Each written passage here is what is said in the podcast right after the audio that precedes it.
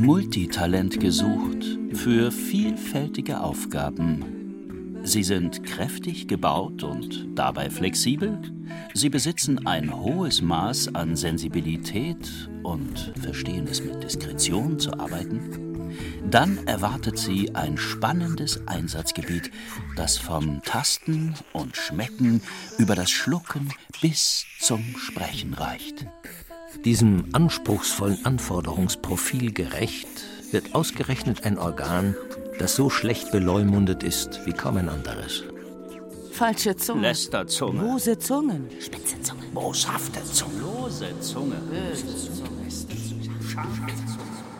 Die Zunge. Laut Duden ein Besonders dem Schmecken und der Hervorbringung von Lauten, beim Menschen besonders dem Sprechen dienendes und an der Nahrungsaufnahme, am Kauen und am Schlucken beteiligtes, am Boden der Mundhöhle befindliches, oft sehr bewegliches, mit Schleimhaut bedecktes, muskulöses Organ der meisten Wirbeltiere und des Menschen. Die Zunge misst nur neun Zentimeter in der Länge, ist wenige Zentimeter dick und doch ein wahres Kraftpaket. Beim Schlucken drückt sie jedes Mal mit einer Kraft von zwei Kilogramm nach oben. Und das rund 2000 Mal am Tag.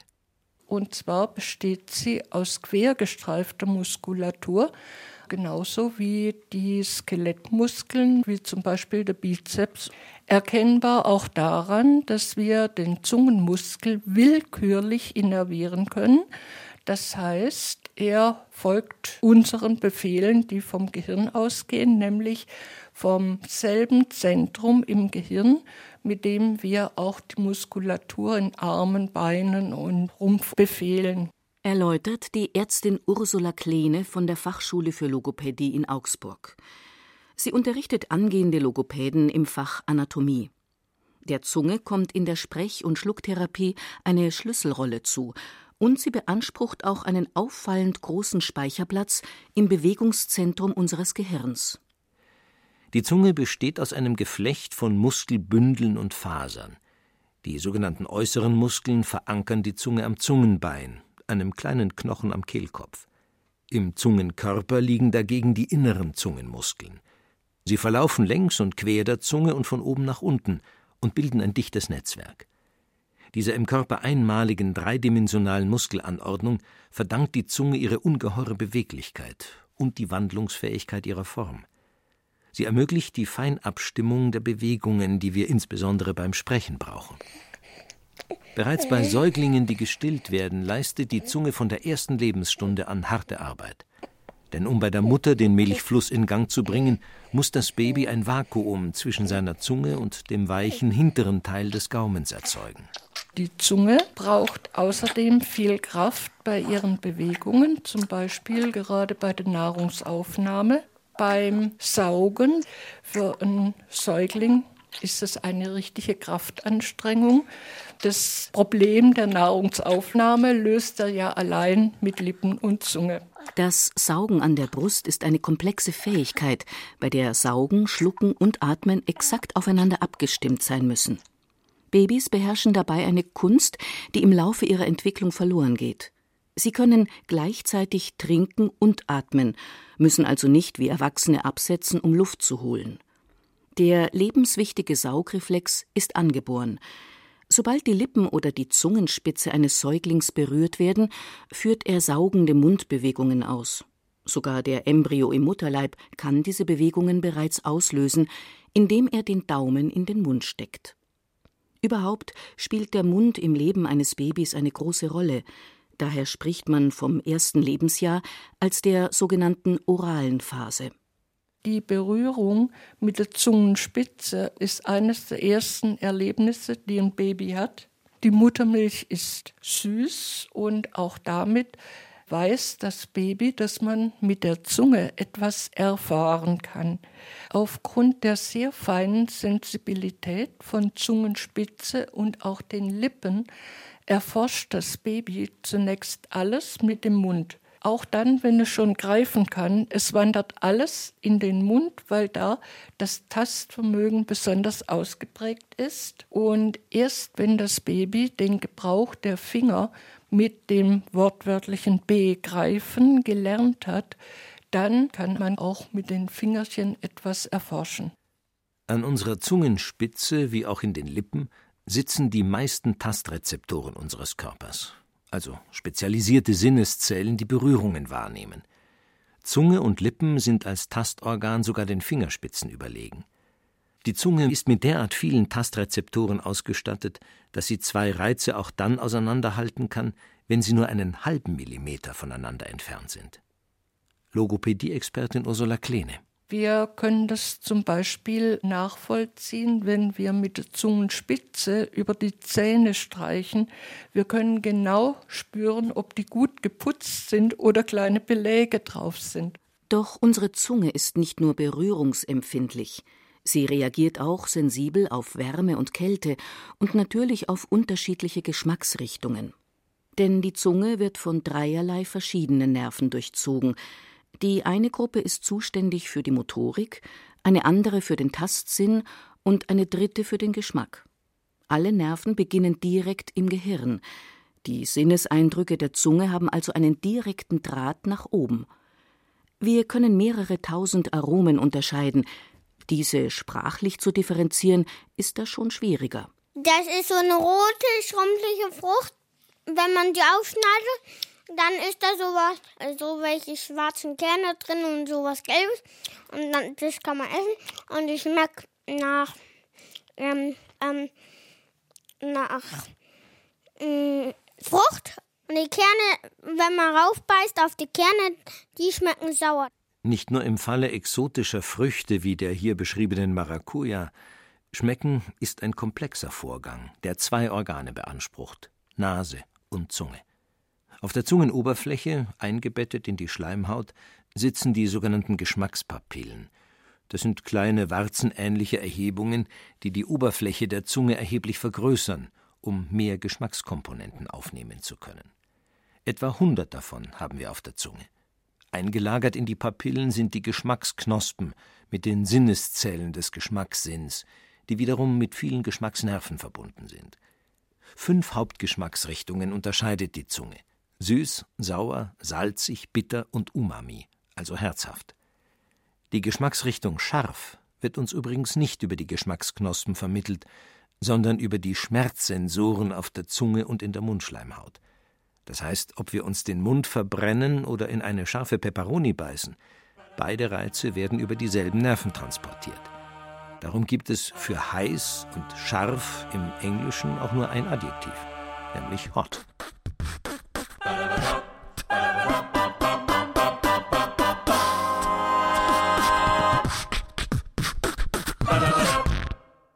Wir schmecken mit dem Rand der gesamten Zungenoberfläche.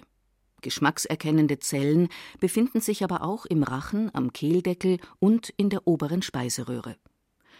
Warum der Feinschmecker streng genommen eher ein Feinriecher ist, begründet Ursula Kleene folgendermaßen. Feinabstimmungen, zum Beispiel die Geschmacksnote, ob das jetzt ein Apfel ist oder eine Birne, wird in Zusammenarbeit mit den Geruchssinneszellen in der Nase gemacht das, was wir schmecken, das riechen wir im Prinzip. Jeder kennt das, wenn man Schnupfen hat, dann schmeckt mehr oder minder alles gleich. Diese Feinabstimmung der Geschmacksnuancen fällt dann weg. Ein Hinweis darauf, welch wichtige Rolle dem Geruchs- und Geschmacksvermögen zukommt, ist die Tatsache, dass sowohl die Riechzellen in der Nase als auch die Geschmacksknospen auf der Zunge sich alle sechs Wochen neu bilden. Man muss aber damit rechnen, dass im Laufe des Lebens die Feinheit des Geschmacks nachlässt. Außerdem können wir unsere Geschmackspapillen auch selber dämpfen. Jeder Raucher weiß das, dass der Geschmack nach einer Zigarette nicht mehr so fein ist, wie wenn er eine Stunde nicht geraucht hat.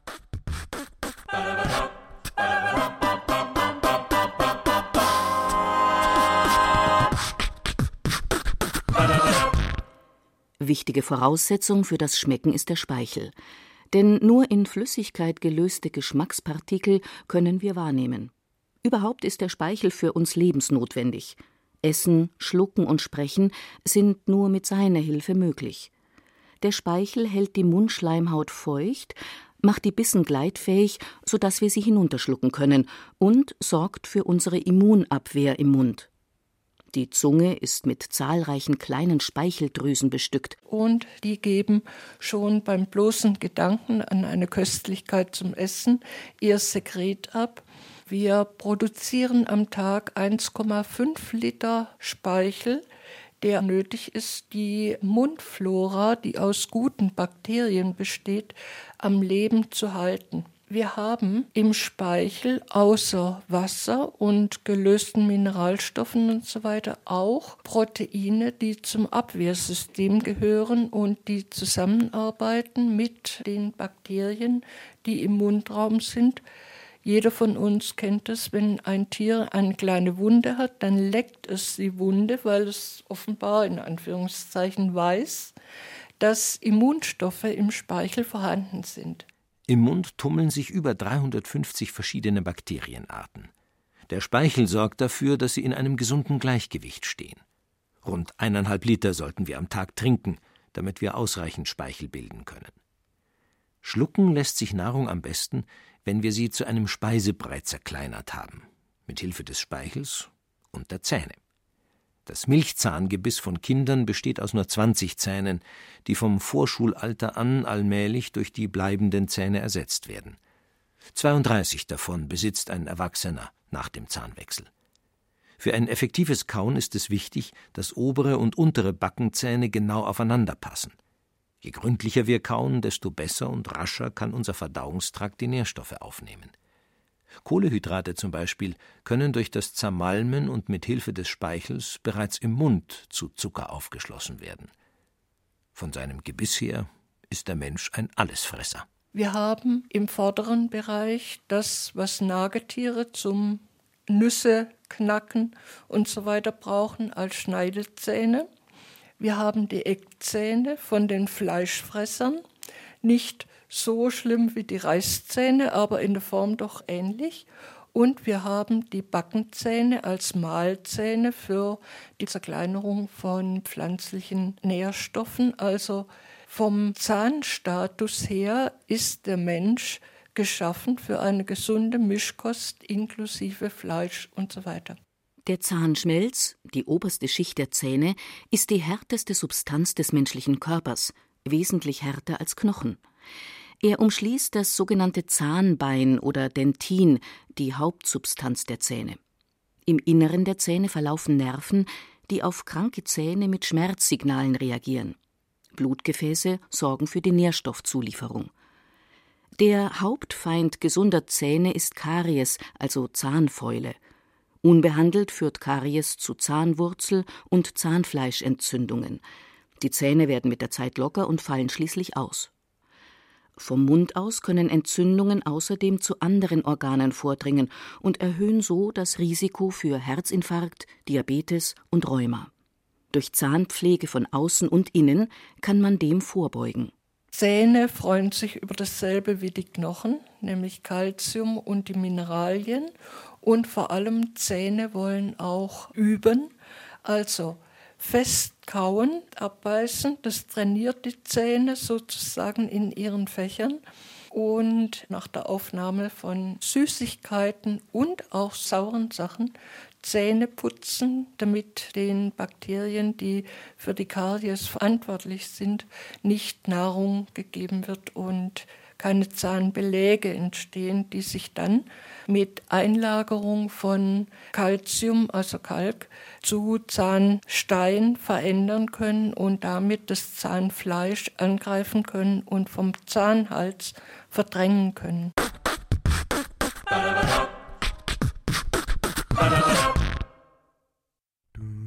Konrad, sprach die Frau Mama, ich geh aus und du bleibst da. Sei hübsch, ordentlich und fromm, bis nach Haus ich wiederkomm. Und vor allem, Konrad, hör, lutsche nicht am Daumen mehr, denn der Schneider mit der Schere kommt sonst ganz geschwind daher, und die Daumen schneidet er ab, als ob Papier es wär. Fort geht nun die Mutter und wupp, den Daumen in den Mund. Es nimmt ein blutiges Ende mit Konrads Daumen in der Geschichte aus dem Struwwelpeter. Als der Arzt Heinrich Hoffmann sie im Jahr 1845 schrieb, galt Daumenlutschen bei Kindern als krankhaftes Verhalten. Die Deformation des Kiefers, die Verkrümmung der Wirbelsäule, ja sogar geistiger Verfall galten als Auswirkungen von langjährigem Daumenlutschen.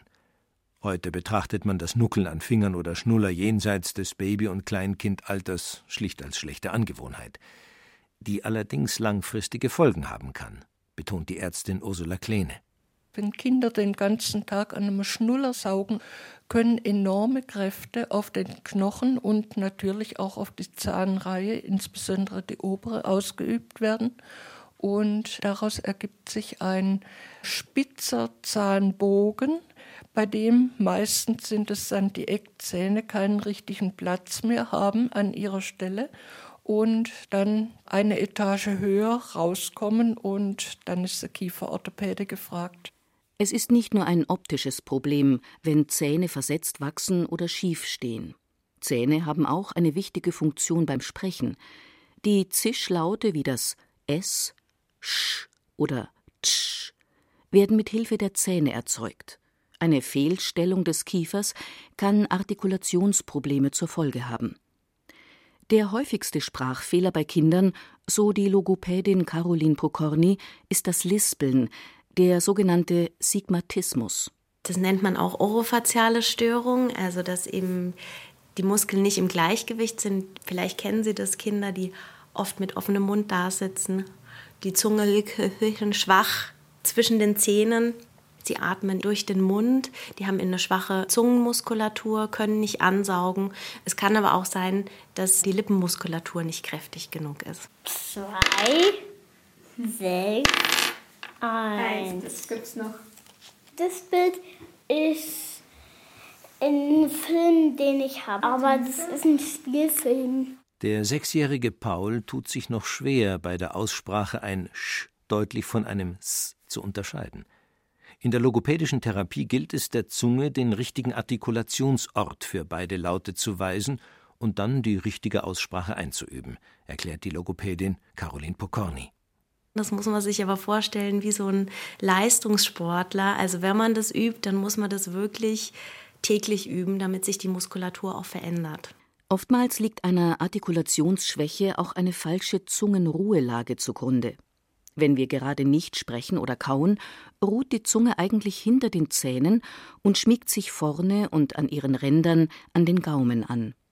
Wenn sie stattdessen unten im Mund liegen bleibt oder zwischen den Zähnen hängt, haben die Betroffenen ein falsches Schluckmuster.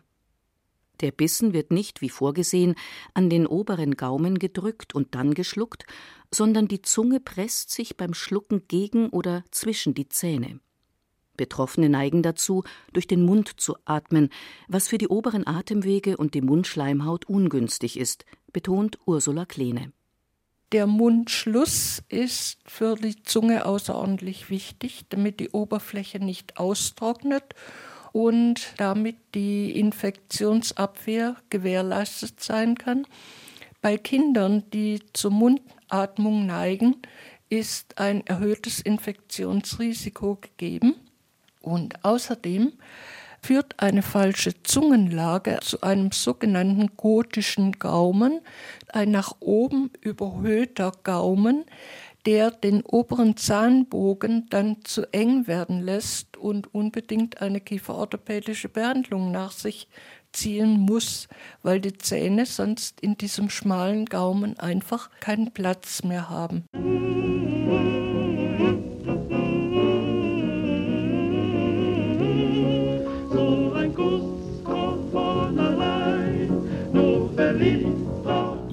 Jochbeinmuskel und Oberlippenheber sind anzuspannen, zugleich ist der Unterlippensenker und Mundwinkelsenker nach unten zu ziehen. Auf diese Weise wird der Musculus orbicularis oris kontrahiert und dann braucht der Kussmund eigentlich nur noch ein Pendant. Und dann kann er loslegen mit dem Küssen. Ach, mir fehlt Erfahrung, hab ja keine Ahnung, wie ein Kuss entsteht. Nicht gleich daran denken, erst die Blümlein schenken, bis man sich versteht. Obwohl sich erste Dokumente des Kusses bereits 1000 vor Christus finden, eine wissenschaftliche Erklärung, warum es ihn gibt, fehlt bislang. Fest steht nur, die Lippen sind aufgrund ihrer hohen Nervendichte eine erogene Zone. Passenderweise heißt die geschwungene Linie der Oberlippe mit ihrer Einbuchtung in der Mitte auch Amorbogen. Rot sind die Lippen, da die Lippenhaut ungefähr viermal so dünn ist wie die übrige Gesichtshaut und das Blut rot hindurchschimmert. Doch man muss ihn gut verstehen, weil er wichtig ist, schrecklich wichtig ist, wenn es heißt, ich liebe dich, weil er so wichtig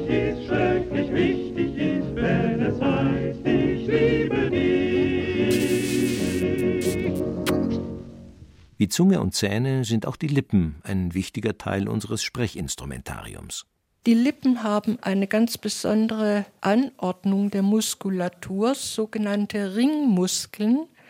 Der sogenannte Musculus orbicularis oris ist um die Lippen rundherum ringförmig. Aus dem Grunde können wir zum Beispiel die Lippen spitzen, wir können pfeifen, wir können Blasgeräusche machen und die Lippen können entsprechend mit den Backen und den Wangenmuskeln trainiert werden, zum Beispiel beim Spielen von bestimmten Instrumenten und da eine besondere Feinabstimmung erreichen. Ebenfalls wichtig für die Kommunikation sind zwei weitere Muskelgruppen, die sich in den Mundwinkeln befinden und diese nach oben oder nach unten ziehen können. Je nach Betätigung entsteht ein fröhlicher, lachender Ausdruck oder eine traurige Miene. Ob sprechen, kauen, pfeifen oder ein Blasinstrument spielen, bei all diesen Aktivitäten kommt es auf die Zusammenarbeit der Sprechwerkzeuge an. Nur als Team sind Zunge, Zähne und Lippen erfolgreich.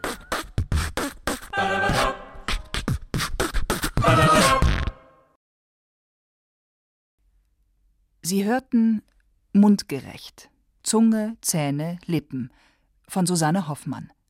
Es sprachen Ruth Geiersberger, Detlef Kügo und Axel Wostri. Technik Regina Stärke. Regie Eva Demmelhuber. Eine Sendung von Radio Wissen.